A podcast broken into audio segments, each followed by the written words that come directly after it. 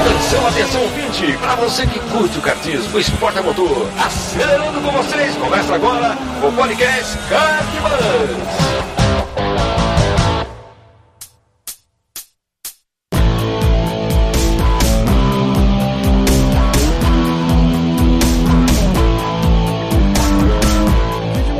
Demais, que demais! Podcast Cartbus começando. Eu sou Bruno Scarim e essa é a edição de número 52.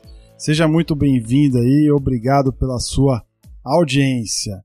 Na edição de hoje a gente vai bater um papo super interessante aqui sobre crianças no kart. Né? Como, é que, como é que se dá essa história aí da criançada no, no kart, os nossos filhos, como é que, como é que a gente lida com tudo, toda essa, essa situação, criança, esporte, pais. E no pós-crédito, com o quadro Buzz do Kart aí, também para você. Tá bom? Então é isso, vamos lá, apresentando os convidados de hoje. E aí, Petit, como é que você tá, meu? Fala, Brunão. E aí, pessoal? Bem-vindos, ouvintes. Vamos falar um pouquinho mais sobre kart. Ô, coisa boa. Vamos aí. Opa. Leandro Reis, e aí, Landrão, de volta aí conosco, bem-vindo. Fala, Brunão, beleza? Tranquilo? Boa noite para todos aí, a todos os amigos que estão acompanhando. Vamos lá, vamos conversar mais um pouquinho hoje. Leandrão que ganhou de novo, hein? Lembra quando a gente gravou a, a- as 500 milhas lá? Vocês falaram que, pô, a gente vai disputar as 24 horas de Interlagos de novo. E ganharam de novo, hein, Leandrão? Parabéns aí, cara. Você e a toda a tua equipe lá da Car Racing. Ô, obrigado, graças a Deus, ganhamos de novo. Bicampeonato. Bicampeonato. Agora vamos. Próxima, próxima é a, as 500 milhas de indoor, agora que vai ser acho que no começo de novembro. Vamos correr atrás do tricampeonato, nas E cê- 500 de indoor e do bicampeonato das 500 profissional, né? Essa E- aí é nas- difícil. Nas 500 profissionais, vai pintar o kart de zebra? Lembra que a gente falou disso da última vez que você bateu o papo com a gente aqui? é, se for pelas reportagens que saiu ano passado, né? da- é, da zebra da granja, Já mas não tem o- vamos pintar, não. A gente, a gente vai manter o respeito, né? É isso aí. Mas vamos de novo, vamos, vamos de novo com os nossos três karts lá. Pelo que eu fiquei sabendo nos bastidores aí, esse ano parece que vai estar mais complicado aí. Vai ter uma quantidade maior de pilotos aí famosos e a granja está se movimentando para o evento ser um pouco mais forte esse ano aí. Vamos ver. Difícil, né? A 500 Sempre milhas é, profissional é, Até hoje eu falo que foi. é, tem que ter muita sorte, né? Além de competência, a sorte no indoor já é mais a nossa praia, né? A gente já, já é uma equipe reconhecidamente forte. Agora no profissional é, é complicado o negócio. Mas vamos lá, vamos tentar, ué. Muito bom. Marcelo Mana, segunda consecutiva, hein, Marcelão? Bem-vindo aí, cara. Boa noite, boa noite, Bruno, boa noite, Cris, Petit, Reis. Vamos lá, vamos falar sobre crianças no kart. Boa. E um convidado inédito aqui no, no nosso podcast, Christian Bartes, mais conhecido como Chris Bartes aí. Bem-vindo, Chris. Boa noite, boa noite a todos. Um prazer estar aqui com vocês pela primeira vez. E vamos falar de kart, crianças, é, coisas que acho que a gente facilmente se apaixona, né? É, criança e kart. Boa. Coisas, coisas muito boas. Sensacional. Então vamos lá, vamos falar mais sobre esse assunto. Bora pro papo que tem mais coisa boa por vir aí.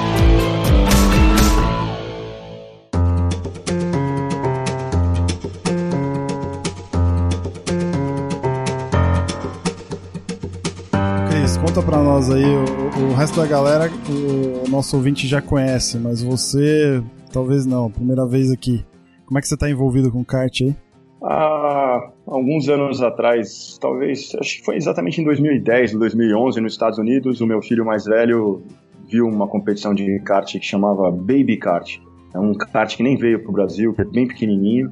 E ele pediu para eu comprar um kart para ele porque ele queria andar nesse kart. Ele achou o máximo, ele queria dar uma volta. Fui comprar esse kart para ele e o vendedor me vendeu um shifter usado, seminovo. Eu não tinha noção do que era um kart, quanto mais um shifter, que é o kart em marcha, né? E a partir daí, eu passei um ano andando de bermuda nos Estados Unidos com, com esse kart, que era, um, era uma coisa bem, bem, bem amadora, assim. E a gente botava o kart na pista sozinho lá nos Estados Unidos, em Orlando, e, e andava bastante. E disso, é, o, o, Felipe, meu filho, começou a cada vez andar mais, mais, mais e mais, e eu acabei acompanhando ele nessa história e, e o, nasceu uma paixão aí entre nós dois aí com relação ao kart. Sensacional. Hoje vocês dois correm, é isso? Na verdade, ele corre, né? Eu participo. Tem uma grande diferença. É, é, ele, ele compete, ele corre e, e tem sido uma, uma troca de experiência muito grande. Né? Hoje em dia é comum eu sair do kart e ele virar para mim e falar: Olha, pai, eu acho que ali não tá legal, eu acho que você precisa pegar aquela zebra, eu acho que ali dá para carregar um pouco mais de velocidade. E, e é normal, né? Eles são crianças, eles vão sempre andar de kart sem sotaque. Eu aprendi a andar de kart com 40 anos, então não tem como não andar de kart com sotaque. Mas a gente se diverte do mesmo jeito. Beleza, senhores, vamos nessa. O motivação do programa, né? Por que falar sobre crianças no kart? Né? Recentemente eu assisti um documentário no Netflix, acho que ainda está disponível. Se você tem Netflix aí, procura lá Trophy Kids. Trophy de troféu em inglês e Kids de criança, né? Obviamente. Procura lá no Netflix, que é um documentário bem interessante que fala sobre essa relação pai, filho, esporte, né? E lendo a sinopse, eles tentam responder a seguinte pergunta, né? É, nós queremos aquilo que é melhor para as nossas crianças ou nós queremos que eles sejam o melhor naquilo que eles fazem, no esporte que eles praticam, né? E acho que é com essa pergunta que eu gostaria de iniciar, primeiro com, com a experiência de cada um de vocês, rapidamente, assim, dizendo é, a idade do filho, em quais categorias ele participa e desde quando, para a gente começar a aquecer aí e a entrar dentro do tema. Vamos lá, o, o Reis, começa com você, cara. É, hoje o Rafa, eu tenho os dois, né? Tenho dois filhos. O, o, o Rafa tem 15, tem 15 anos. Ele tá, é o primeiro ano dele na, na DD2, que é, é, é, é como se fosse a shifter uma, da Rotax.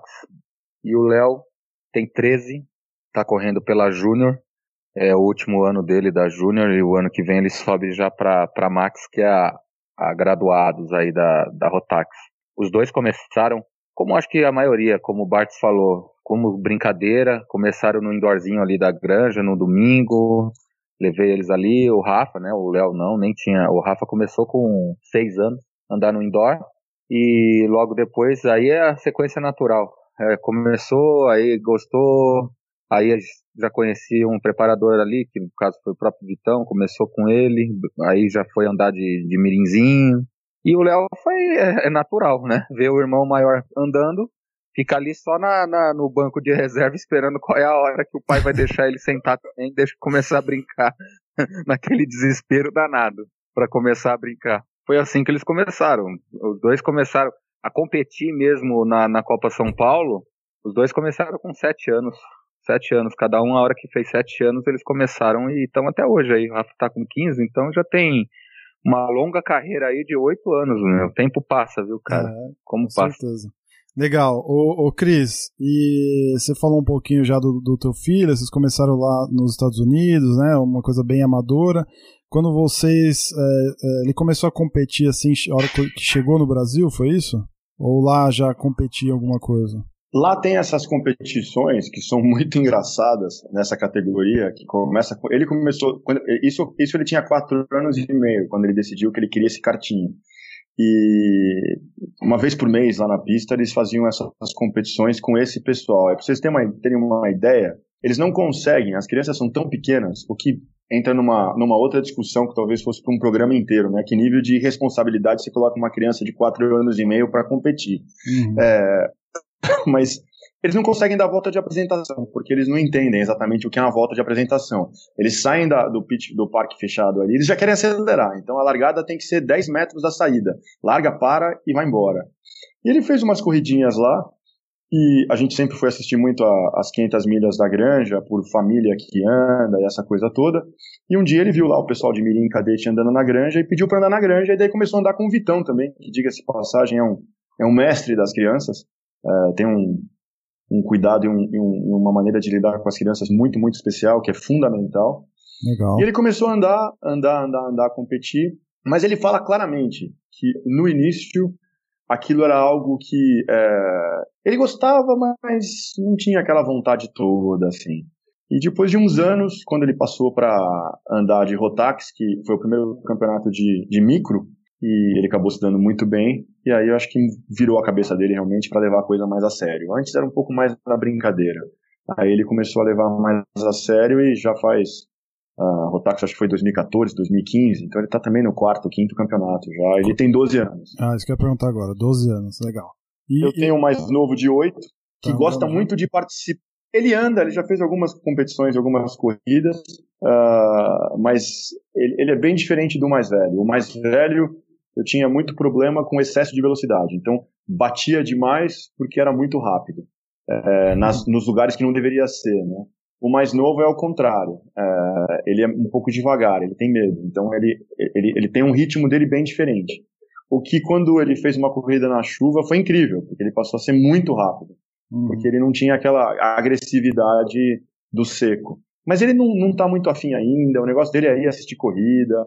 Ele fala que ele vai ser o engenheiro do Felipe, que ele não vai ser. Ele, ele, ele quer andar de vez em quando para entender mas ele quer, ele quer fazer um kart, andar de kart. O que é ótimo. Oh, sensacional, nessa idade, quantos anos ele tem? Oito anos? Oito. E você, mana? Fala um pouquinho mais do Theo aí, cara. o Theo, o Theo começou a querer andar porque eu andava e via o kart, queria sentar no kart, e acho que aconteceu a mesma coisa com o Reis e com o Christian. Na verdade, eles queriam sentar, andar, brincar. E aquela brincadeira virou um treino. Foi com o Vitão também, que ele sentou a primeira vez num kartzinho para andar.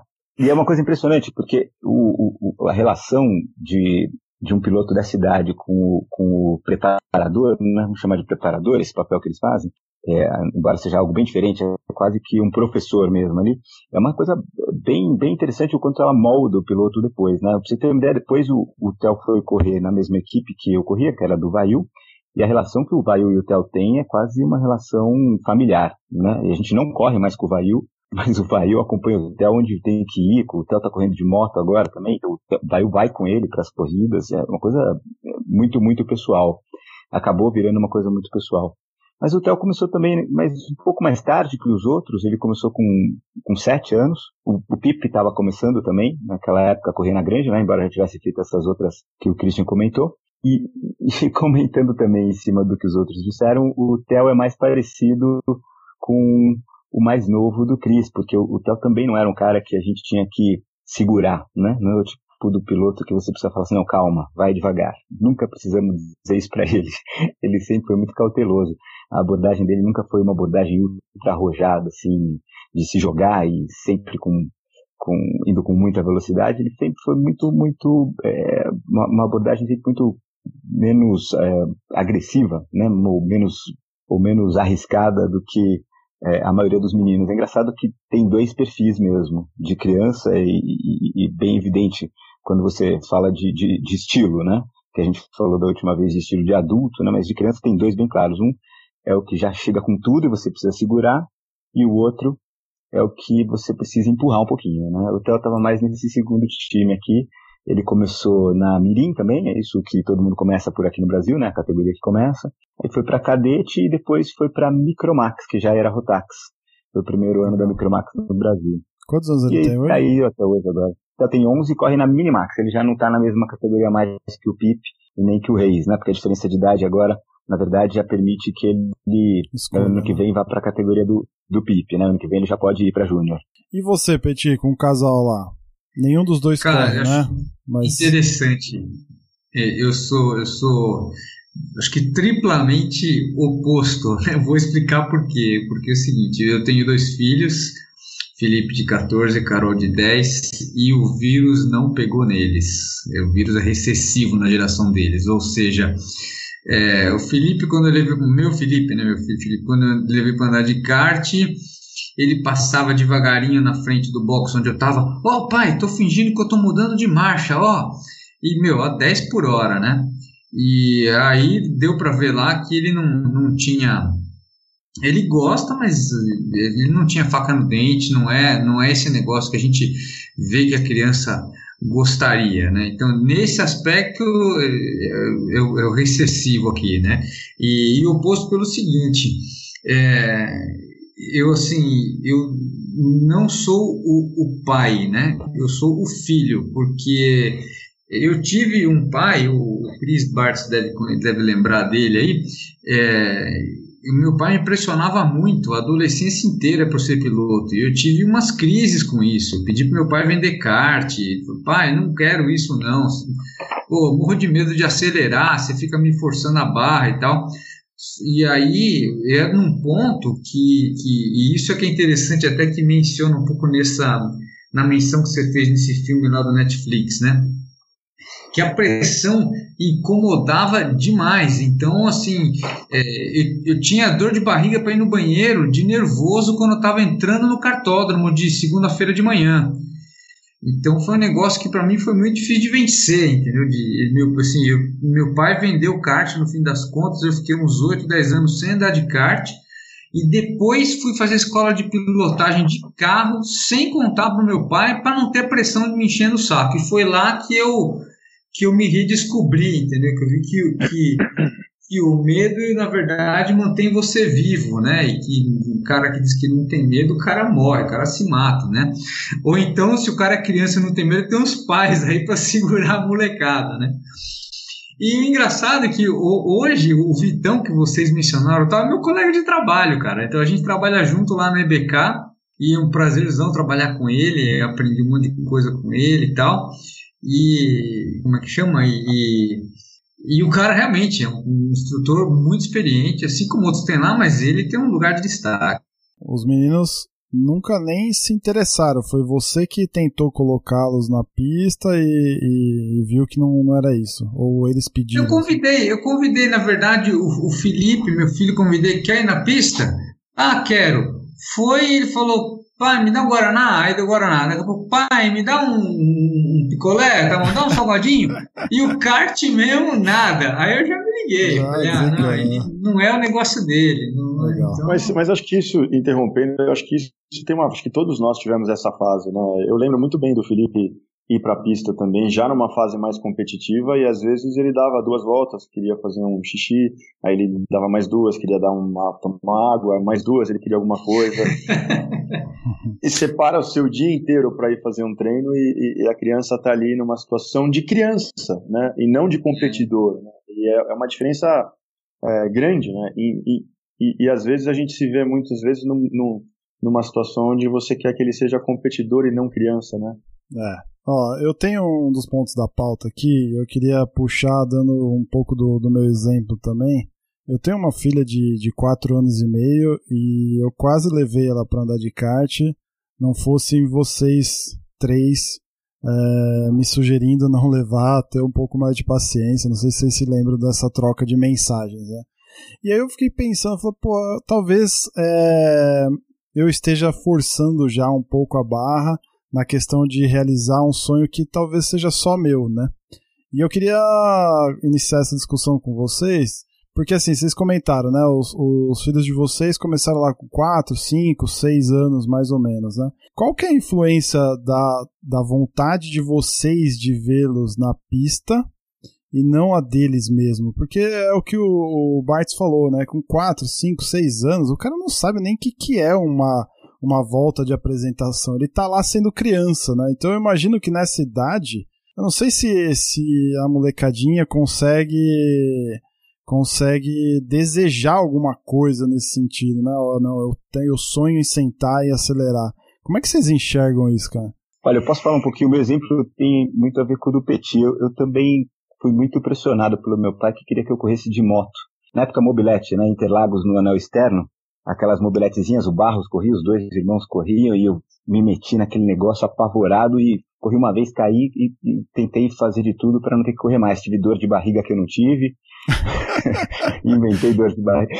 E, e, e, acho que essa experiência fez um bocado de diferença para como eu tento entender esse negócio. Agora, ainda assim, eu não tenho dúvida de que uma certa, de uma certa forma o, o Theo recebeu uma influência, é, sem dúvida Sim. recebeu uma influência. Ele não teve como, é, obviamente, a gente não quer fazer isso forçando nem nada, mas de um jeito ou de outro não teve como evitar essa influência, né? Sim. Mas tem uma outra coisa também que acho que vocês devem ver também. Eles querem muito. E quando eles não querem mais, os que não querem mais, ou aqueles que não ah, mas é muito evidente, muito evidente. Então. Não é, não é só. Eu acho que tem alguns que seguem muito tempo forçados, né? Por falta de sensibilidade, o filme, o documentário mostra muito isso, né? Que é, quando você força, você chega num ponto que a performance cai muito. E a performance pode ser o que acaba causando a, a, a desistência também. Às vezes você não tem necessariamente o fim, não acaba porque ele não quer mais só, acaba porque vai tão mal que é uma forma de acabar mesmo, né? A performance se destrói quando você não está motivado. E isso vale para qualquer pessoa, inclusive criança. No filme, no documentário, isso aparece bastante num dos exemplos. Mas eu vi bastante isso acontecer. Eu estou lá no kart já ao mesmo tempo que os outros dois, e acho que eles devem ter visto as mesmas situações. Muita gente parando por excesso de pressão, porque o resultado para de vir, a pressão só aumenta, a motivação cai, piora mais ainda o resultado e acaba, né? Uma hora acaba mesmo. Tem um monte de gente que foi muito bem no começo, queimou largado e hoje em dia a gente nem sabe se corre ainda, né? A gente viu ali moleque que foi campeão brasileiro na cadete, foi campeão brasileiro na Mirim, que a gente falava, nossa, esse moleque vai ser um fenômeno e hoje não anda de kart há anos, já parou faz tempo, já sumiu, já tá totalmente Exato. fora disso, porque é. é. aquela velha história, quando, quando gosta, gosta, e quando também a hora que empacar e falar que não quer, não quer mesmo, meu, acabou, esquece. E o pai, e a frustração, aí você vê a maior a frustração, porque aí você fica escancarado que, que, que era uma forçação de barra danada, nossa. Tinha um exemplo, ah, vocês devem lembrar, eu, eu, não sei se vocês chegam, eu acho que sim, porque é da época de vocês, mas não sei se vocês lembram daquele menino do, do, do Raikkonen, que andava, ele é da idade hoje, ele deve ser da idade do Rafael, ele andava nessa geração que é o Rafa, que é o Caio, que é o Marcel Coleta, que ele andava na, na, na ele chegou a ser campeão, eu acho que de super cadete, um negócio assim, meu, era um moleque que, que andava bem pra caramba na época, mas a pressão que, que o pai e o vô exercia sobre aquele moleque era, era vergonhoso, né? Algumas atitudes mas... que eu vi pessoalmente na pista ali era absurdo deles. É, a gente vê muitas atitudes muito, muito uh, negativas de, de muitos pais. Isso é muito comum, né? Eu posso até citar algumas minhas, se fosse o caso. A gente tem que também fazer uma auto-reflexão às vezes, mas é, o, o, que eu vejo muito, é, principalmente eu e o Marcelo, a gente estava acaba teve bastante contato pelo Theo e o, e o Felipe estarem mais juntos e hoje eu tenho a gente acaba batendo mais papo com o Reis pelo, pelos meninos estarem correndo junto é que existe um desejo muito grande dos pais de verem os filhos sendo bem sucedidos por diversos motivos né? e os filhos eles passam uh, por, por momentos onde eles sempre tiveram eles acabam Uh, o Felipe, quando ele começou a andar no kart pequeno, as pessoas olhavam e falavam: Nossa, mas esse cara, meu, é muito, anda muito, anda muito, mas com essa idade, meu Deus, como ele é rápido, né? E você acaba achando que realmente tem alguma coisa de diferente ali. Só que quando você vai ver, ele está competindo com, às vezes, com alguém que ele é seis meses mais velho e nessa idade faz uma diferença absurda. Uhum. Então, as crianças elas têm um, um, amadurecimento muito diferenciado uma das outras. Então, é difícil você olhar para uma criança de 9 anos e falar: essa criança tem muito talento. O que você pode dizer é que essa criança não tem noção do que ela está fazendo. Outras não têm. Né? Outras têm uma, fa um, uma faixa de, de, desenvolvimento mais rápido que a outras. Né? Uh, mas os pais, eles, a gente vê muito isso lá na pista. Os pais, eles eles acreditam que os seus filhos, por algum motivo, ou seja, por algum res resultado que obtiveram, são gênios. Né? É, e a partir daí, eles saem tomando atitudes que, às vezes, o que eles querem realmente é o melhor para eles e não o melhor para as crianças. Né? Porque quantas vezes, o Marcelo está aqui para, o Mana está aqui para testemunhar isso, quantas vezes a gente se encontrava de quarta-feira na pista, por anos, os meninos davam 20 voltas, puxavam uma bola e jogavam 15 minutos de bola com luva e capacete. E estavam ali, é. agora é a parte do futebol. Aí eles brincavam, brincavam, brincavam, brincavam. Bom, agora vamos treinar mais um pouquinho, né? E se você não entender que eles são crianças, né? E crianças que chegam a 100 por hora no final de reta, é, é, é, é complicado isso, você simplesmente por onde que você julga eles? Né? A gente estava conversando um pouco antes do programa sobre acontecimentos de corridas nesse final de semana. São crianças, né? são crianças que eles saem do kart e começam a jogar bola, esconde-esconde, um joga água no outro. São crianças. E, e isso é muito importante de não esquecer, que eles são crianças. E os pais, às vezes, acabam esquecendo um pouco dessa, dessa parte lúdica da história, né? Porque a competição é muito pesada às vezes. Vocês acham Olha, mas que... tem um contraponto, Bruno, só para você não, não ficar desanimado com não. a sua ideia de, de, levar sua filha, porque tem um contraponto nessa história. A gente sempre fala do Guzi, né? Na outra vez a gente falou do Guzi também. O Guzi é um, um cara que podia estar hoje em, em, uma categoria de topo do automobilismo, é um piloto de, de alto nível, né? Foi campeão de novo. Também, foi campeão de Foi novo. campeão de novo. E ele veio desde pequenininho, o pai dele, tudo. E, e, se você conversar com ele, o Guzi vai te dizer exatamente o seguinte: essa época com meu pai me levando para correr, apesar da pressão, apesar, foi a melhor época da minha vida. Isso me anima, né? Isso também deve servir de consolo para todos vocês aí, porque por mais que tenha pressão e, e, ela existe, por mais que a gente erre e a gente erra mesmo, é difícil acertar o equilíbrio, o balanço desse negócio por mais que tenha um ambiente que nem sempre é aquele que a gente queria, por às vezes também a gente ficar na dúvida se a gente quer que eles sejam o melhor ou se a gente quer o melhor para eles, nem sempre a gente acerta essas coisas todas, mas quando você ouve um exemplo como esse do Guzi, você vê que também tem um lado positivo, não só para a formação, porque também tem um lado positivo para a formação também, do caráter, de aprender a lidar com frustração e tudo, mas o Guzi fala contextualmente, é a melhor época da minha vida, quando eu ia com meu pai para pista treinar ou para as corridas. Isso, isso é, é, provavelmente, se você perguntar daqui a alguns anos, para a maioria deles, pelo menos para aqueles que não sofrem exageradamente com, com a pressão, eles vão dizer a mesma coisa. Ah. O, o Reis estava falando, né, que o mais novo, de ver o mais velho correndo, a vontade foi nascendo dentro dele, ele começou a correr também, e hoje, e hoje talvez desde o início, talvez, né, Reis, tenha sido muito mais pela motivação de ver o irmão correndo do que pela própria influência sua, talvez, né? Já o Bartes comenta que o filho mais novo claramente já percebe nele uma questão de, pô, não, não tô tão afim de correr, eu quero ficar mais no bastidor. Você tá brincando do lance de ser engenheiro no futuro, né? Como é que é isso? É fácil de perceber, por exemplo, quando esse desejo da, da turminha começa é, como diversão ou como exemplo e vai evoluindo para aquela vontade própria realmente de estar tá lá na pista, de, de evoluir? Vocês conseguem perceber isso facilmente ou não? Imagino que não tão facilmente, né? É difícil, é difícil essa. As crianças muitas vezes não falam, né? Elas demonstram só, né? E aí é o, o fio da navalha, onde a gente pode talvez estressar ao invés de divertir, né? Vocês conseguem. É, é, foi fácil isso para vocês, assim? Ah, eu, eu não sei, cara. Eu, particularmente, eu acho que não, nessa parte não dá para perceber, em questão de pouco tempo, dá para você meio que sentir quando um, um, um menino ele tem jeito para aquilo, ou que ele realmente gosta ou não gosta. Tem, eu tive caso de, de parentes meus, pelo primos, né, primos dos meus filhos, pelo fato de eles andarem, aí ah, sempre quer chamar criança, né? Uhum. Chama um primo, ah, quero chamar um amiguinho. E aí começou a treinar. Teve um primo, um priminho deles que ficou com a gente lá quase seis meses. Começou a treinar igual eles tal, mas daí você via que, meu, não vai. Não, não é que não gosta. Não, não tinha, o je, não tinha jeito para aquilo e não gostava. Tava escancarado que não queria.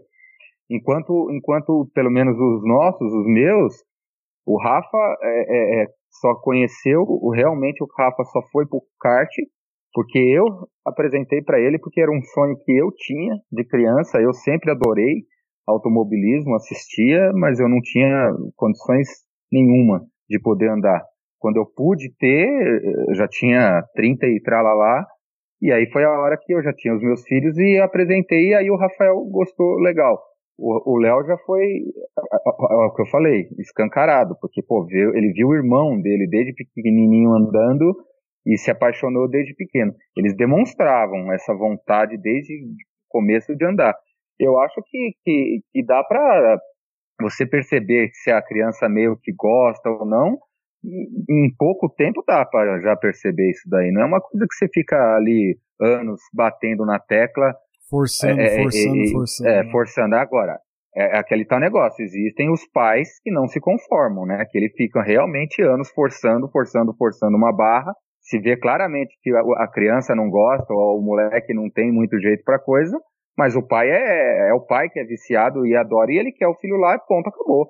Tem uhum. vários casos, hoje eu tem casos, não vamos citar nomes aqui, mas tem que no grid ali eu conheço vários que eu sei que, que tá ali porque o pai quer. Se fosse Se for perguntar pro filho, você quer estar tá aqui mesmo? Eu tenho certeza que o moleque vai responder na hora que não. Não, eu quero pra casa jogar videogame, né? Qualquer coisa. É, não sei o que ele quer fazer, mas ali ele não quer estar, não. Hum. Eu acho que tem, pelo menos comigo, eu tenho uma coisa que ficou muito clara. Antes de mais nada, só fazendo um elogio, que é importante fazer esse elogio em público ao Reis, essa última etapa, e isso tem a ver com educação, que é muito importante. Num dos treinos, a, a, o Felipe, que está competindo junto com, com o filho do Reis. Cris, só para contextualizar para a turma que está ouvindo, você comenta sobre a última etapa da Copa São Paulo e Brasileiro de Rotax que aconteceu no final de semana de 15 e 16 certo? De setembro agora, é isso? Exatamente. Legal. Exatamente. O Felipe acabou ficando na pista por várias vezes e, e uma dessas vezes o Léo passa uh, arriscando embreagem, motor e diversas outras peças para trás e empurra o Felipe até o box com uma atitude louvável, é uma atitude que mostra educação, carinho, mostra um pouco o oposto da competitividade e da pressão. Então aqui vai meu meus parabéns à, à, à, educação que ele teve aí, porque isso é super importante. Mas no caso Obrigado. do Obrigado. no caso do, do Felipe e do Gustavo, que é o mais novo, é, ainda tem a Manuela que ela é obrigada a ir assistir as corridas e não, não tá nem um pouco afim de nada, mas é, o Felipe ele ele, te, ele virou a chave um dia dele e aí ele começou a sair e dava 20 voltas, acabava a gasolina, começou a ser uma coisa frequente.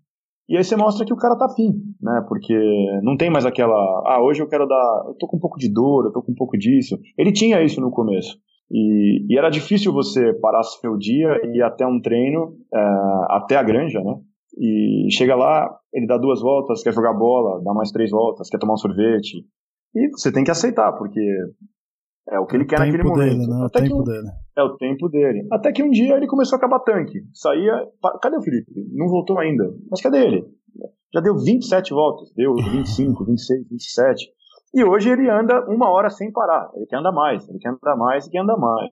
O Gustavo, a gente está numa seguinte fase. Ele fez duas corridas e tomou muito tempo. Porque ele não gosta de treinar. Ele não gosta de ir para a pista treinar. Então, o acordo é o seguinte hoje: se ele quiser andar, agora não dá mais para brincar. Ele precisa, ele quer competir porque ele acha o máximo a Copa São Paulo e aquela festa toda e aquele uh, a atenção que eles recebem também é muito grande, né? Uhum.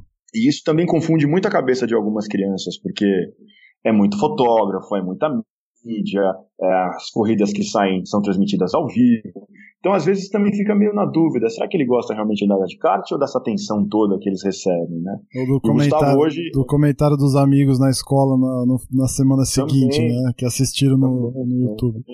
E a gente vai para uma outra linha de raciocínio também, da quantidade de pais que já contratam assessor de imprensa e tem página fanpage da criança com 10 anos e assim por diante, né?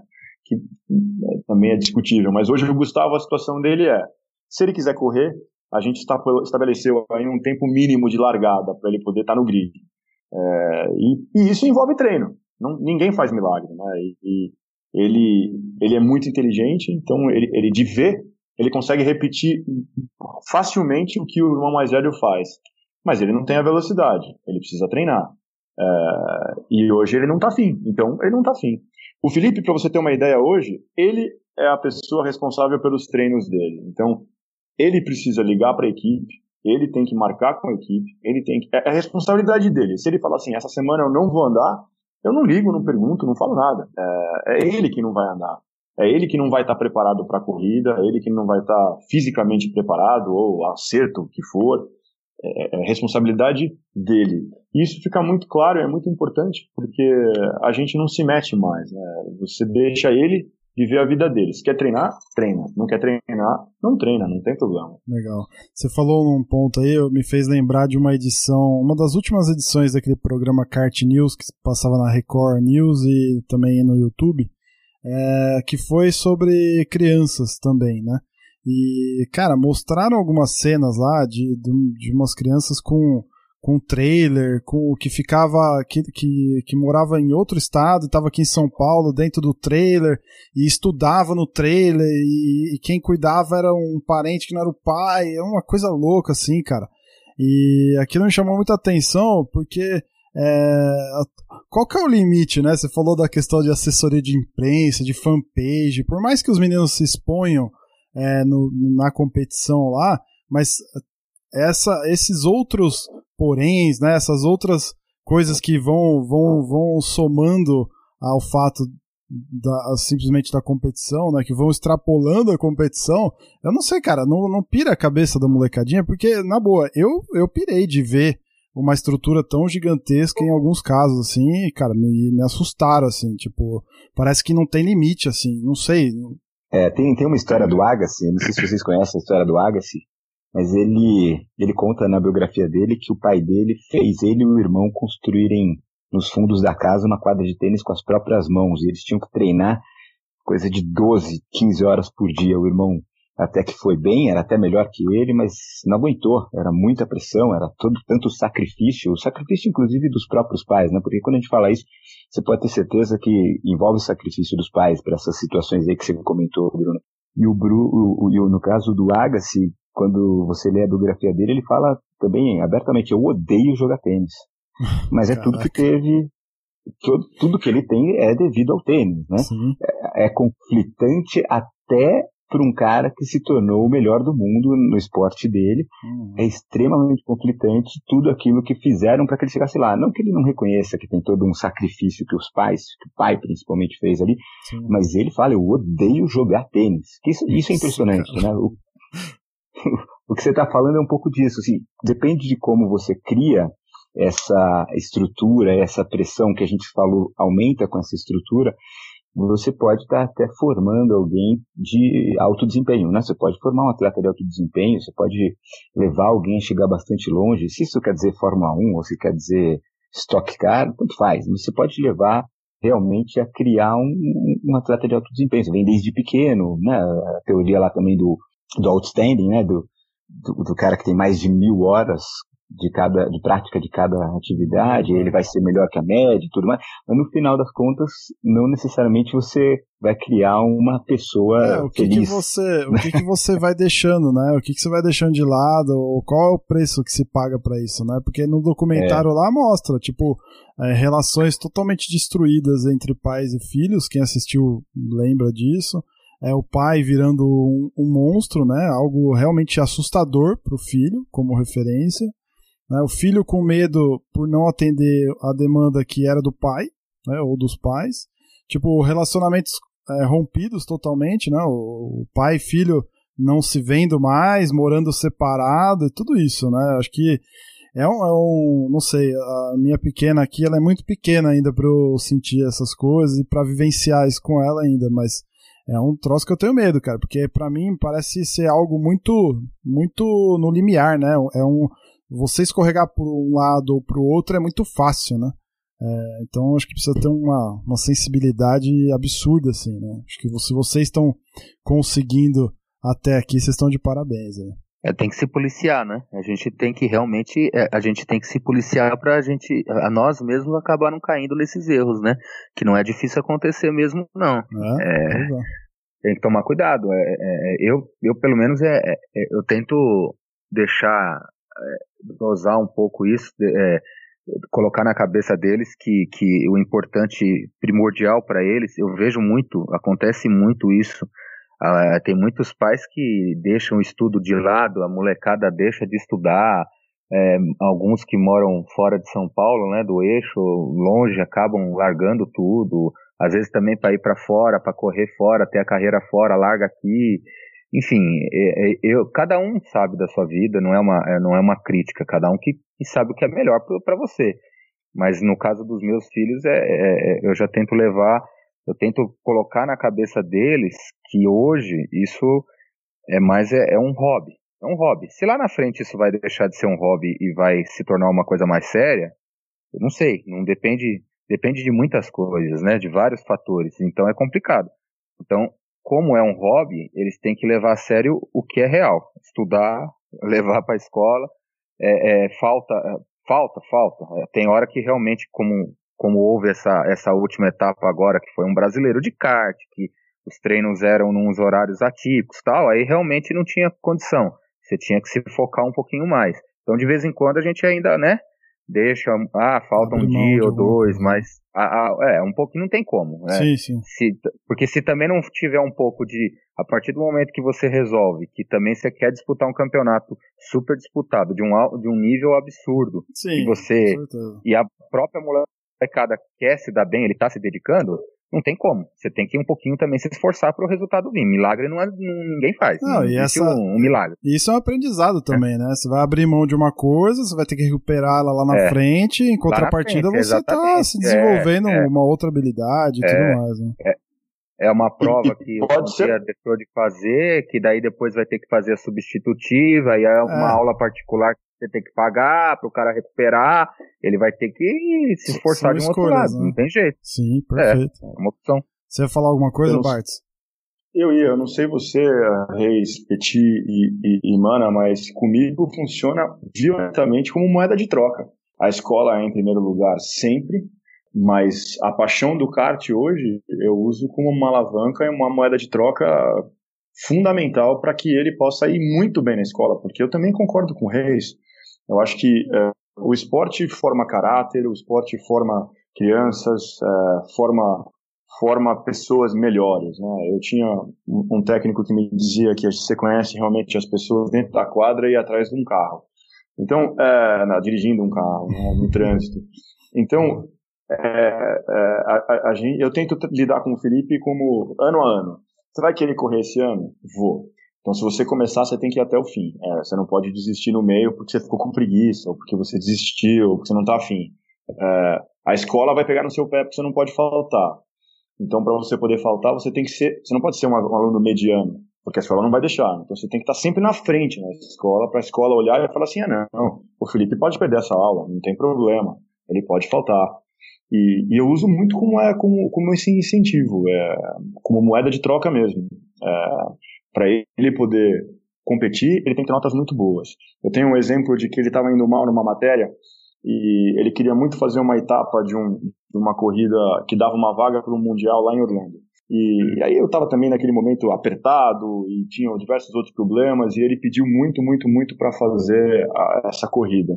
E a gente fez um contrato assinado no papel que ele teria que fazer, ele teria que se dedicar muito a, a uma matéria na escola mas muito mesmo. É, era algo assim sacrificante e que ia fazer muito bem para a vida dele no futuro. E que se ele fizesse isso, eu daria um jeito, eu me virava, fazer qualquer coisa. Me virava, mas ele ia fazer a corrida. Ele cumpriu com a parte dele, ele foi fazer a corrida, deu certo, ganhou, foi para fazer a primeira corrida dele na Europa. Mas tudo isso vinculado à escola. Eu acho que uh, os pais que acham realmente que os filhos uh, vão ser a fonte de renda deles, como existe isso realmente, Parece um absurdo, mas existe. Eles estão investindo dinheiro no lugar errado. Eles deviam jogar na loteria que a percentual é mais, a chance é mais alta de ter do que hum, com kart. Com certeza. Uh, então, a escola é fundamental. Principal escola. Com 17, 18 anos, tiver alguma chance de ir para algum lugar, vão poder fazer alguma coisa, ótimo, toca, toca em frente. Mas com certeza vão ser motoristas de rua muito mais seguros, vão dirigir carros na rua de uma maneira muito mais seguras, o percentual é muito baixo de adolescentes e crianças que competiram em kart usam essa velocidade para o carro. É, carro é, é, devagar, competia na pista. Uhum. Então essas coisas transformam eles em, em ser humanos melhores. Né? Mais o esporte maduro, faz né? com que isso mais, mais maduro. Né? Exatamente. Ah, sensacional. E esse lance que você falou da, da troca, né? Esse negócio é um troço que funciona bastante para mim, assim. Eu sou um cara que é, no, no, no, meu trabalho, assim, eu funciono bastante sob pressão, né? Então eu gosto de ou me, me auto-pressionar com algumas coisas, seja com metas, objetivos, trabalhos, assim, ou, ou acabo às vezes até pedindo pro meu próprio chefe, assim, ó, cara, eu preciso de alguma coisa diferente, eu preciso, eu preciso de pressão, né, entre aspas. E isso é legal, né? Porque você consegue, no teu exemplo aí, né, Bart, você consegue, é, através de algo que numa primeira, num primeiro momento parece ser penoso, sacrificante, virar o, o, o, oposto, né? Que é o real objetivo, certo? É o aprendizado, é a gestão do, do, do próprio tempo da, da molecadinha, né? Como você lidar com essa pressão por um objetivo que para ele vai ser muito mais legal no final, mais prazeroso. Né? Muito louco isso. Beleza, turma. Ó, vamos caminhando pro final aqui. Eu queria começar a listar aqui, ou de alguma forma de tentar dar dicas ou sugestões para quem tem um filho pequeno, que nem eu, 4 anos e pouquinho, 5 anos, 6 anos, 7 anos, e que quer começar a colocar a criança para entrar nesse mundo aí do, do kart, né? É, qual, qual que é o passo a passo, na opinião de vocês aí, ou experiências de vocês que vocês ainda não falaram, obviamente, na quais vocês ainda não falaram, que poderia contribuir aí para quem está querendo colocar o filho ou a filha para acelerar? Opa, eu posso começar falando, hein? Vai lá, professor. Escola primeiro, Brasileira primeiro, de Kart. Primeiro contrata um coach, né? www. Não, não, nem preciso falar do coach. É, eu falei Escola Brasileira de Kart. O que acontece hoje? É, hoje existe uma escola que é até subsidiada em parte pela CBA, e, da qual faço parte do corpo de professores lá e, e, uma metodologia das escolas de pilotagem francesas muito legal que preza muito pela é, pela segurança, pelo desenvolvimento da coordenação motora fina da criança, da noção de espaço, tudo isso antes de entrar na pista. E um exemplo muito claro que a gente falou aqui, o que o, o campeonatinho que o Chris Bartz falou do, do PIP lá no começo, que não podia ter volta de apresentação porque eles não entendiam. Você tem que ir puxando é, o garoto devagar, se você deixar ele acelerar para ele parar no vídeo de largada, ele bate no moleque da frente porque ele não tem noção de espaço ainda. A gente trata todos esses aspectos. É, essa semana, inclusive, eu tive um aluno que de 5 acabou de fazer 6 anos e, meu, a gente tem um, um, um tratamento todo diferenciado para esse moleque, para eu mostrar para o pai se a coordenação fina do moleque tá boa ou não tá. Por exemplo, tem moleque que senta no kart e eu falo freia. Ele, com o motor desligado, o kart parado, ele olha para o pedal do freio, aí ele pensa, aí ele aperta o freio. Aí, ah, então tá bom, então agora vira para a esquerda. Aí ele solta o pé do acelerador e vai e vira o kart, pensa para que lado que é, aí vira. Ou seja, o moleque não é monoprocessado. Por quê? Porque ele não tem todas as faculdades, todas as coordenações aí, tudo desenvolvido, o cérebro está em desenvolvimento ainda. Então, é, e até hoje eu não vi nenhuma escola chegar nesse ponto, que é uma coisa interessantíssima, né? Mesmo nas nos, nos institutos que eu trabalhei e tal. Então, assim, é uma coisa de se pensar, entendeu? É, é, é uma indicação super válida. Legal. Vocês, senhores? É, eu acho que é uma ótima, é uma ótima indicação. Acho que dificilmente a gente vai ter uma melhor que essa para quem está querendo colocar a criança para aprender e tudo mais. Mas também tem um outro lado que eu falei no começo do Guz e o caso do Christian, do Reis e o meu, provavelmente todos eles vão eles vão, é, vão ter aí um, um, depoimento parecido. O que é muito bacana dessa convivência com eles nesse momento de aprendizado também é você estar tá lá junto com eles e você participar com eles, ensinar eles. Então, é, também tem um outro lado que talvez nem todo mundo tenha a oportunidade de entrar para a escola, é, talvez nem todo mundo possa manter uma frequência tão grande, mas o fato é que o, o, que você falou é, da sua filha também, Bruno, o que a gente disse não é nem, nem de perto para você não levar, muito pelo contrário.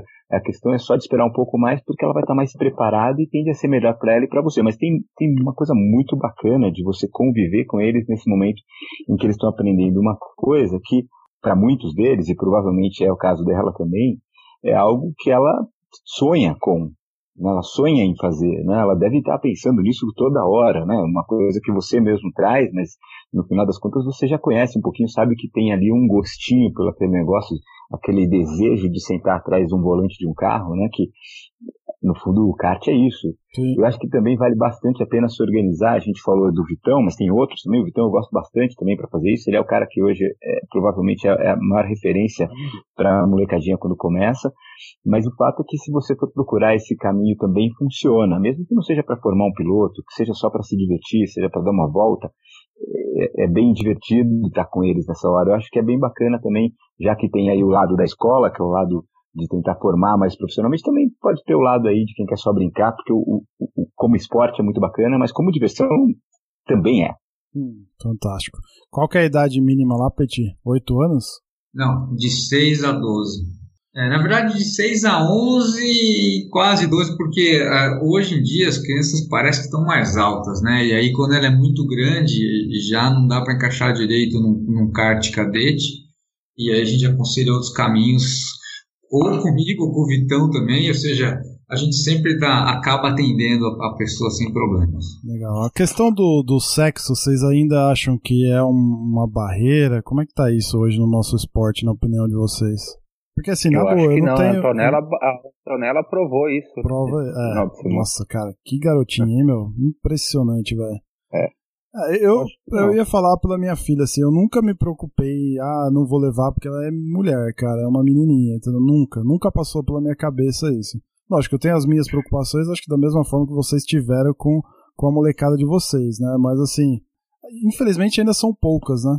eu acho que existe muito ainda o preconceito da, por causa é bobeira, bobeira. É, tem poucas porque acho que é mais talvez assim pelas mães, né, que, que, que achem que talvez seja um esporte masculino, não sei, e, e queira que a filha faça um balé, queira ir para uma outra coisa. Eu acho que o fato do sexo de ela ser uma menina ser piloto não tem nada a ver. Se ela tiver capacidade, ela vai ser uma excelente piloto. Acabou. É, eu, eu posso falar da minha, eu posso falar da minha pequena, que também tem oito, que é a irmã gêmea do Gustavo, e eles já convenceram ela diversas vezes de andar com eles uh, naquela pistinha do shopping lá da granja, com os, os, os, os aqueles karts que eram muito interessantes, porque tinham um controle elétrico do motor, e, eu acho que nesse, nesse iniciar das crianças tem, um, tem um, algo que é extremamente importante, que é a segurança. E, e isso que o, o Cris, o Petit estava falando é muito, muito, muito importante. De você fazer com que essa primeira experiência seja uma experiência principalmente uh, segura. Hum. Uh, então, uh, uma dica talvez para qualquer pai que queira colocar o seu filho para praticar esse esporte é invista em equipamento. E no início é, é difícil porque eles crescem e perdem muito o equipamento. Então, uh, mas infelizmente é extremamente necessário, é muito, muito, muito importante você ter o que há de melhor em equipamento de segurança para andar em qualquer lugar. Isso é fundamental.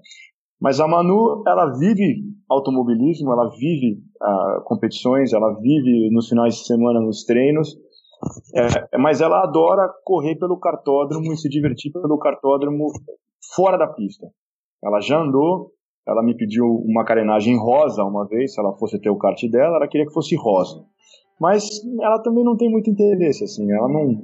Ela, ela, tem, ela teria toda a liberdade do mundo de andar, e eu até adoraria que ela andasse. Eu acho que chamaria mais atenção ainda, né?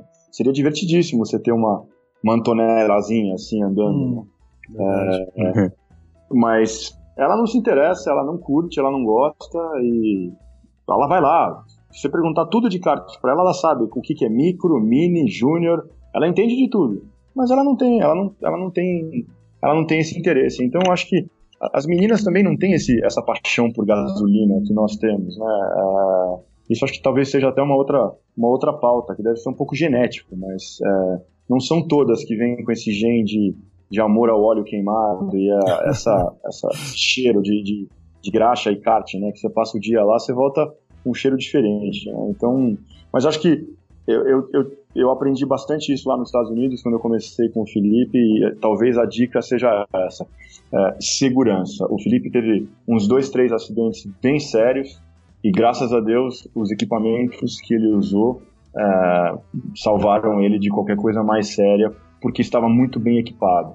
E um desses acidentes foi brincando nesses, nesses cartódromos de kart de aluguel é, onde ele queria andar só de camiseta, porque é só um rental kart, não tem problema. Daí eu falei, não senhor, você vai andar de kart, você se equipa inteiro. E ele bateu forte num pilar.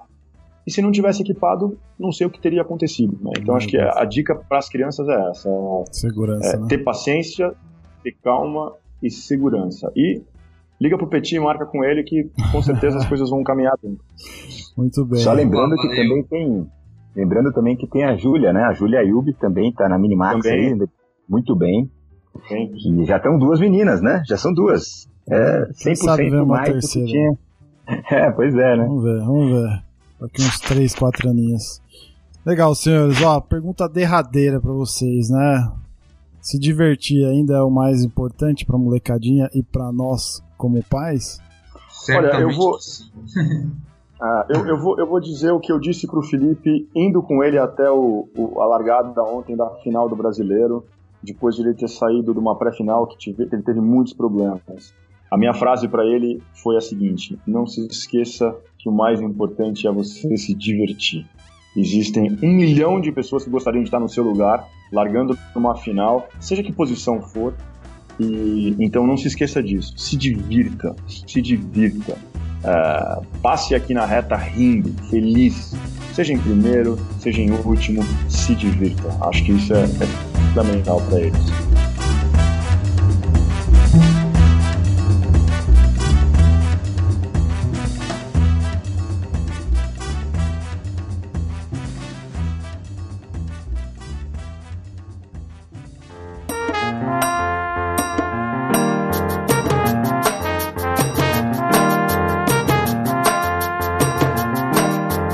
Sensacional, senhores. Eu não tenho nem palavras, acho que temos uma edição aqui é, histórica e sensacional sobre um assunto tão, tão relevante, importante e gostoso de falar também, né? Falar dos nossos filhos é sempre, é sempre bom, né?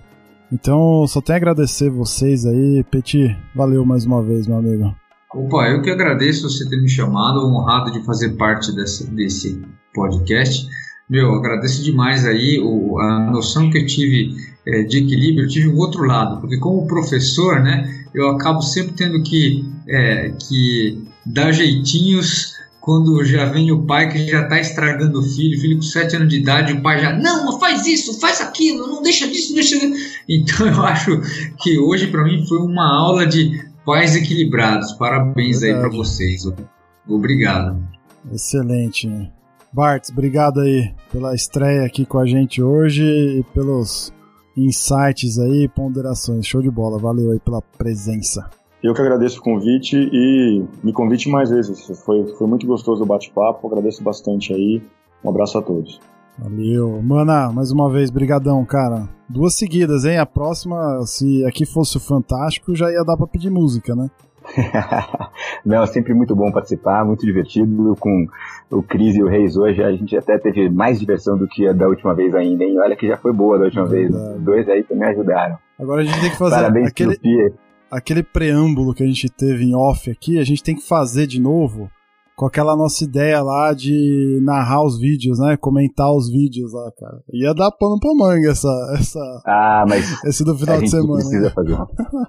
A gente, né, até, até porque não ia ter consenso, né? A falta de consenso ia ser divertidíssima. Não, é o melhor, mas... deixa pro ouvinte decidir. Exatamente. Mas parabéns também pro Pique, eu acho que vale a pena mencionar aqui pro campeão brasileiro da Junior Max, né? Merecido, Sensacional. foi muito bem. Obrigado. E é isso aí, pessoal. Valeu, mana. Reis, obrigado aí também mais uma vez, cara. Obrigado você pelo convite. Estou sempre à disposição de você quando precisar. Um grande abraço a todos aí. Abraço ao Mana, um abraço ao Bart. Parabéns ao Theo, né? Também. Parabéns é, é, e parabéns também pelo título brasileiro dele, foi merecido. E vamos lá, vamos para a próxima. Precisando de mim, estamos à disposição. Legal. Parabéns pro Léo também, que andou muito, teve muito problema, mas andou muito. Tava muito rápido o final de semana inteiro. Boa. Valeu, meu amigo. Obrigado. Sensacional. Então, passa lá no nosso site, cartbus.com.br, deixa lá o teu comentário nessa nessa edição fantástica de hoje. A gente quer saber sua opinião. É lógico, dá para falar muito mais. Isso aqui talvez seja apenas uma introdução ao tema. Comenta lá se você quer mais, mais edições sobre, sobre esse tema de crianças e pais no cartismo também. Certo? Lá no nosso site você tem link para todas as redes sociais. A gente espera também teu comentário e a tua presença lá no Facebook, no nosso grupo de ouvintes também no Facebook, Instagram. Estamos lá também. É isso aí, a gente se vê daqui 15 dias. Valeu!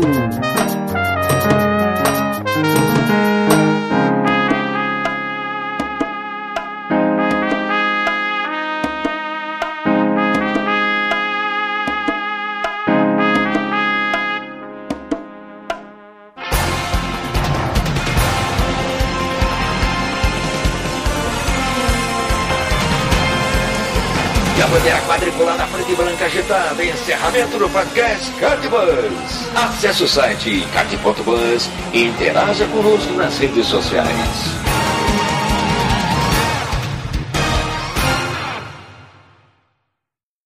Vamos lá, senhor Raimundo Valério. O senhor não participou dessa edição, né, com a gente, porque você não é papai né, ainda. Se Deus quiser, será um dia, né? E, Isso aí. E, então, espero que você tenha ouvido e gostado dessa, dessa edição sobre crianças no kart. Mas vamos lá no nosso quadro aqui, o Buzz do Kart, o pós-crédito. Aliás, eu recebi acho que um e-mail, algum comentário em algum lugar aí falando que, pô, tô gostando do pós-crédito. Então, assim, mandem mais feedbacks, né? Precisamos saber aí se, se, se tá rolando, se é interessante ou não essa programação pós-crédito aqui. É isso aí, isso aí. Tem que deixar o comentário do podcast e do, do Buzz do Card. É isso aí. Vamos lá para os nossos assuntos aqui de hoje, cara. O Raimundão. No site, na edição passada, a gente teve dois comentários. O do Douglas. Você quer ler aí, meu? Cara, vou, vou ler aqui, bem grande, o comentário do Douglas Moraes, né? Falou aqui, ó. Papo bem interessante. A ideia do Marcelo sobre a experiência, sobre as experiências que moldam o estilo de pilotagem de cada piloto realmente tem potencial de render um adentro. As características de cada tipo de kart barra automóvel podem render diferentes pistas ou até extrapolando um pouco a influência de alguém que vem do motociclismo. É, teria como exemplo o John Surtees, ele cita. É, além disso, antigamente grande parcela dos pilotos profissionais disputavam várias categorias diferentes, enquanto atualmente a galera é bem mais focada em uma categoria específica. Independentemente do juízo de valor de qual situação seja melhor, pensar sobre as consequências disso no automobilismo atual pode ser interessante. E com a conversa abrindo tanto o leque sobre o assunto, em certo momento também fiquei perdido em como classificar minha própria pilotagem. Parece que os Ufa. perfis intermediários entre as tocadas sujas e limpas compõem um, grande, um gradiente bem maior do que eu esperava. Acho que a gente vai ter que fazer mais dois episódios. Um só sobre tocada limpa e outro só sobre tocada suja, para ver se confunde menos o, o host aqui e alguns ouvintes. É verdade, verdade.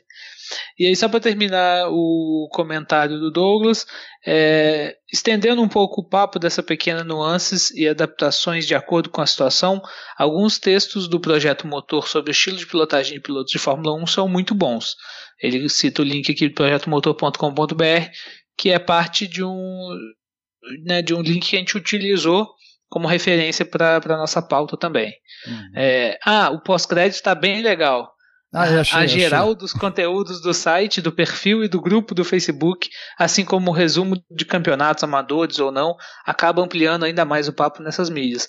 Agradeço o Cartbus Spartacus Race e a Grid Kart Brasil pelo concurso cultural, estou aguardando contato. É, foi certo, ele que ganhou. Douglas? Ele que ganhou a luva, inclusive já recebeu. Me mandou uma fotinho lá de luva já e tal, gostou, parabéns, show de bola. É isso aí, parabéns. Bacana o comentário. Eu tava dando uma lida lá no, no Projeto Motor. O Projeto Motor é um site que é feito por ex-integrantes do Tazio, do, que não, já não existe mais, era outro site de automobilismo. Sim, sim. É, eu achei bacana esse projeto motor, eles fizeram uma análise de cada vários pilotos, né, de Fórmula 1 mostrando diferentes pilotagens dele, tem muita referência bacana dessa desse negócio de estilo de pilotagem sujo, limpo. Eu acho que, que lá tem uma referência interessante, né? Você vê pilotos que guiam limpo rápido, pilotos que guiam mais jogando o carro na, na, na zebra, mais atravessando e que são também são rápidos, né? Então dá para ter uma referência bem bacana. Muito bom. O segundo comentário aqui é do Djavan. Perdoada a gafe, Brunão. Faz parte. Aquela gafe lá que eu cometi falando que Concórdia era no Rio Grande do Sul. O Raimundo prontamente me corrigiu. E ainda bem que o nosso amigo aí me perdoou. Com relação ao podcast de hoje, cara, sensacional a abordagem dos estilos de pilotagem. Parabéns mais uma vez. Grande abraço. Muito bom. Show de bola. Beleza. Não deixe de comentar aí, né, galera? É muito bom saber a opinião de vocês aí. Lá no Facebook, Raimundo, o Alex Almeida deixou uma pergunta lá para nós na, na postagem lá anunciando a edição 51. Ele comenta assim: Alex Almeida, no rental, na média, então é melhor procurar uma tocada mais limpa? Vamos fazer, vamos tentar responder uma a uma aqui? Vamos sim, vamos sim. O, é, respondendo ao Alex, é, o que a gente vê no geral, pegando as dicas do Petit e, e de internet, é que sim, né, Brunão? Com certeza. Tem, a ideia é ser mais, é mais limpo, mesmo porque o, o kart ele é, ele é lento em retomadas e tudo mais. Né? Exatamente, exatamente. É, pensando um pouco assim é, mais amplo, é, é, como se você tentasse manter o kart menos, dar menos guinada no kart e mantém o movimento, mantém o momento de inércia, né, Bruno? A inércia do kart, o kart está tá sempre rolando, é, só que se você atravessa, você acaba matando, diminuindo muito a velocidade do kart. Por isso que a tocada mais limpa ela vai ser melhor no, no rental. Exato. Então, aí a segunda pergunta dele tem aquela máxima: entra lento, sai rápido, mas parece que o kart dá uma morrida. Então, entrar, então entrar mais rápido, atropelar a zebra dá mais vantagem? Cara, difícil, né? Depende. Eu acho que, por exemplo, o lá de Interlagos não é um kart que aceita tanto você atravessar zebra, você dá uma pelada pra cima de zebra, área de escape e tudo mais. Né? É um kart mais durão, ele não aceita tanto isso. É, isso. Então, a, a, máxima entra lento, sai rápido, lá vale bem. Né? É, e, e, eu acho que tem até um pouco é, mais. Entra lento, sai rápido, tem que ser sempre esse o pensamento, eu acho. Porque é igual você pensar. É, você, quando você está saindo, você está retomando. Então, é onde você ganha velocidade. Você tem, por exemplo, um carro muito potente, e quando ele tem um controle de tração, ele ganha tempo. Por quê? Porque ele sai da curva acelerando forte, né? Isso para tudo é melhor você, você, tem que sair rápido da curva. Não é que você entra lento, você entra no, no limite que dá, mas você também não pode é, não, não, exagera na entrada porque senão você mata a saída da curva. Isso que é importante ter em mente, né? Às vezes você, ah, vou entrar muito forte, mas aí quando é na hora de acelerar, você está acelerando mais tarde porque você entrou forte demais. Isso é que você tem que, que compensar e deixar. Ó. Às vezes é melhor entrar um pouco mais lento para acelerar mais cedo. É, e o entrar lento, pelo amor de Deus, né? Não é, não é você parar o carro, manobrar, né? Colocar a mão por dentro do volante, não. É você, que nem o Raimundo comentou aí, é você entrar é, meio que no limite ali, né? Você vai entender, Isso. você vai entender a curva, você vai, você vai saber qual que é o lento, né? É... É, eu, eu, diria assim, tenta, é, você foca em não matar a saída do kart, em acelerar o mais cedo possível. Muitas vezes o pensamento que você tem que ter para não fazer overdrive, igual o Petit já mostrou em tantos vídeos, é entra, freia um pouco mais cedo para você não atravessar o kart, para você não ficar com o kart escorregando, balançando muito o volante para corrigir a a trajetória dele para que você possa acelerar o mais cedo que, que for possível, né? Mas também tem, você tem que entrar com alguma velocidade, com alguma força na curva dentro do limite. É, hoje em dia, ainda mais os, os karts atuais, eles estão. Você não tem mais a chance de acelerar e frear ao mesmo tempo, que era uma vantagem antes nesses karts uh, de aluguel, né? Você mantinha o motor uh, cheio, né?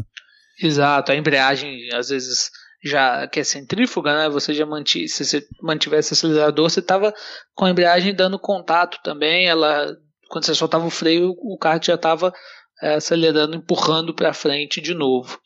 Sim. E fazendo só mais um parênteses sobre atropelar a zebra, dar mais vantagem, é, vai depender muito. Né? curva igual o Bruno falou, na média, os karts Interlagos ali é melhor não atropelar a zebra. Eles são muito duros, são karts com, que tem uma característica para andar ainda mais redondo.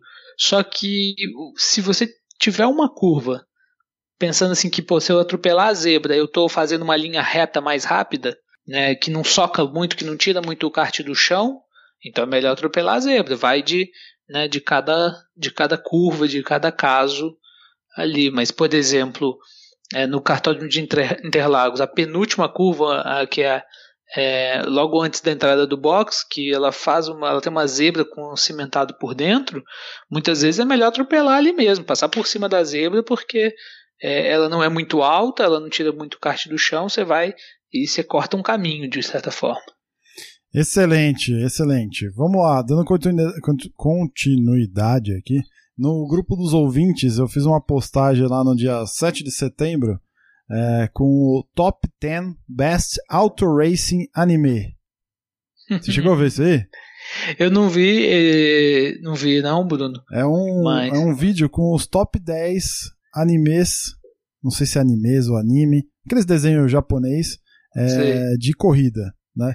E um deles, cara, olha só, um deles é de kart. Não é que é de kart, começa a, a, o desenho acho que tem são acho que 10 ou 12, eu não lembro bem, mas é, é uma temporada curta. É um desenho talvez do início da década do, dos anos 2000 aí. É, chama Capetá. Se escreve capeta. Capeta. É, e é muito louco, porque mostra a trajetória de um moleque que se descobre no kart até ele chegar nas categorias mais top. Se não me engano, lá era representado pela Fórmula 1. Então, quem quiser fazer aí a boa ação de achar todas as edições e publicar lá no nosso grupo pra gente assistir, eu não tive coragem de é. procurar no YouTube todas elas, mas eu vi algumas, assim, é muito bom, cara, muito bem feito, assim, que legal, a, a trilha sonora também é sensacional. E Bacana. aí a gente teve um comentário do William Paixão lá. E esse desenho capeta? Que demais esse desenho de kart, cara. E é, não, é demais mesmo. Tá lá. Procura lá o link para você ver que você vai gostar. Capeta. Bacana. Papo de Box, um post bem interessante aí, bem atípico, né? O banco é mais do que um lugar para sentar, certo, Raimundão? É isso aí, Bruno. A gente falou um pouco aí no, no, na coluna sobre a posição do banco no kart, é algo que tem seus segredos, tem seus motivos e que pode dar diferença de, de acerto, né? Por exemplo, o, o, é muito comum às vezes a gente compra, se você comprar um kart próprio, é, você não muda a posição do banco para sua pilotagem, você muda a posição das outras coisas para deixar o banco no lugar. Porque a distribuição de peso é influenciada, a estrutura do kart é influenciada pelo, pela fixação do banco, pela estrutura do banco, né? E principalmente como o kart não tem suspensão, ele torce, ele tem um certo. A, a flexibilidade é do próprio chassi. Então essa flexibilidade pode é influenciada pelo banco, pelos suportes, e isso dá uma diferença muito grande, né? Eu achei sensacional o post, aprendi bastante. É, recomendo a leitura, deixa lá seu comentário também pra gente saber tua opinião sobre isso aí. Muito bom. Isso aí.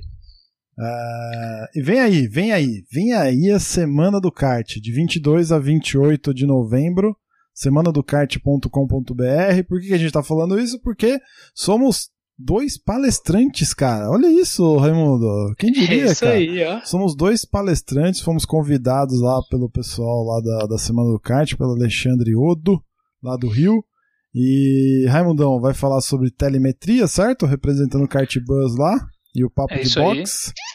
E eu criei um tema lá que, não sei, vou falar, vai para vocês aqui, sobre cultura do kart. Então eu abordei alguns aspectos lá sobre essa questão de criação de conteúdo, da cultura que envolve o kart, como a gente pode é, alavancar essa questão do kartismo hoje em dia aqui no Brasil. Então, gravamos dois vídeos lá, né, Raimundo? É isso aí. Com a ajuda do nosso amigo Vini Neves, que cedeu. Isso aí, lá valeu, o... Vini você deu lá um espaço, o estúdio dele lá para nós, fizemos uma gravação em alto nível, captação de áudio profissa, imagem 4K. Não, não sei se é 4K, mas ficou bonito pra caramba. Eu tava vendo depois, ficou sensacional, cara. Ficou. Então aguarde aí, né? Vai ser, vai ser bacana. Tem uns palestrantes bem legais lá. Vai ser também. bacana. Eu acho que pena que foi só que é o espaço de 20 minutos, né, senão a gente falava muito mais. Pois é, cara. Assim, assunto tem, né? assunto tem. Boa. Vem aí também o campeonato Rotax da Grid Kart Brasil, um campeonato Vem aí não, virtual. já foi a primeira etapa, Bruno. Oh, verdade, cara. Já vi, cara, esse negócio de gravar no passado pensando no futuro. então já foi, a primeira etapa foi dia 20 Dia é 20, cartório virtual de Aldeia da Serra. Serra. E aí, você foi bem nessa etapa? Não sabe. Ainda, ainda não sei. Mas tá lá, tá lá. Se você quiser mais informações também, procura lá o grupo no Facebook, Grid Kart Brasil. Quem sabe você consegue ainda entrar aí no meio do campeonato, conversa lá com o Silvano.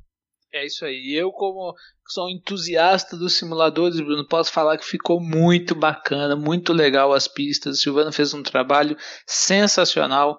O mod também do, do kart Rotax ficou muito bom. Tá muito divertido, cara. Muito legal, muito legal. Vale a pena. Que bom, show de bola. Muito legal. O Kartbus tá apoiando aí o, esse evento. É isso aí. E também um recadinho aí do Wellington, do site Kart Amador SP, que está organizando um evento bacana também, com uma premiação bem interessante. É, vai ser realizado aí no dia 4 de novembro, lá em San Marino, em Paulínia. Confere aí o recado dele. Fala galera, eu sou o Wellington, administrador do site Kart Amador SP, e estou aqui para convidar vocês para participarem do primeiro desafio Kart Amador SP, que acontecerá no Cartódromo San Marino, em Paulínia, interior de São Paulo. No desafio, o piloto participará de uma prova eliminatória onde a metade do grid passa para a final. Na final serão 10 voltas normais e a partir da 11 volta, o último colocado vai sendo eliminado da prova, até ficarem os dois últimos na pista e quem chegar na frente vence o desafio. A premiação para o vencedor será a vaga para o Torneio de Verão Amica 2018, para o segundo colocado, um boné oficial da Fórmula 1, oferecimento da loja Rising Sun Motorsports, e um par de luvas da loja Fred Kart. E para o terceiro colocado, um par de luvas presente da Fred Kart, além dos troféus para os seis primeiros colocados. Então é isso. Inscrevam-se kartamadoresp.com.br. Espero vocês na pista. Um grande abraço e até lá. Acho que é isso então, Raimundão. Fechamos mais uma mais uma edição aí do nosso pós-créditos. É isso aí. Tá bacana isso aí, bacana demais. Daqui a pouco vira, vira um programa, hein? Quem sabe? Quem sabe, né? Quem sabe um programa solo aí. Depende do feedback do nosso ouvinte aí. Deixa aí seu recado. É isso aí. Se tiver gostando, é só falar que a gente vai, vai criando alguma coisa em cima, né, Bruno? Boa. Vamos nessa. Tchau. Até Valeu. Mais.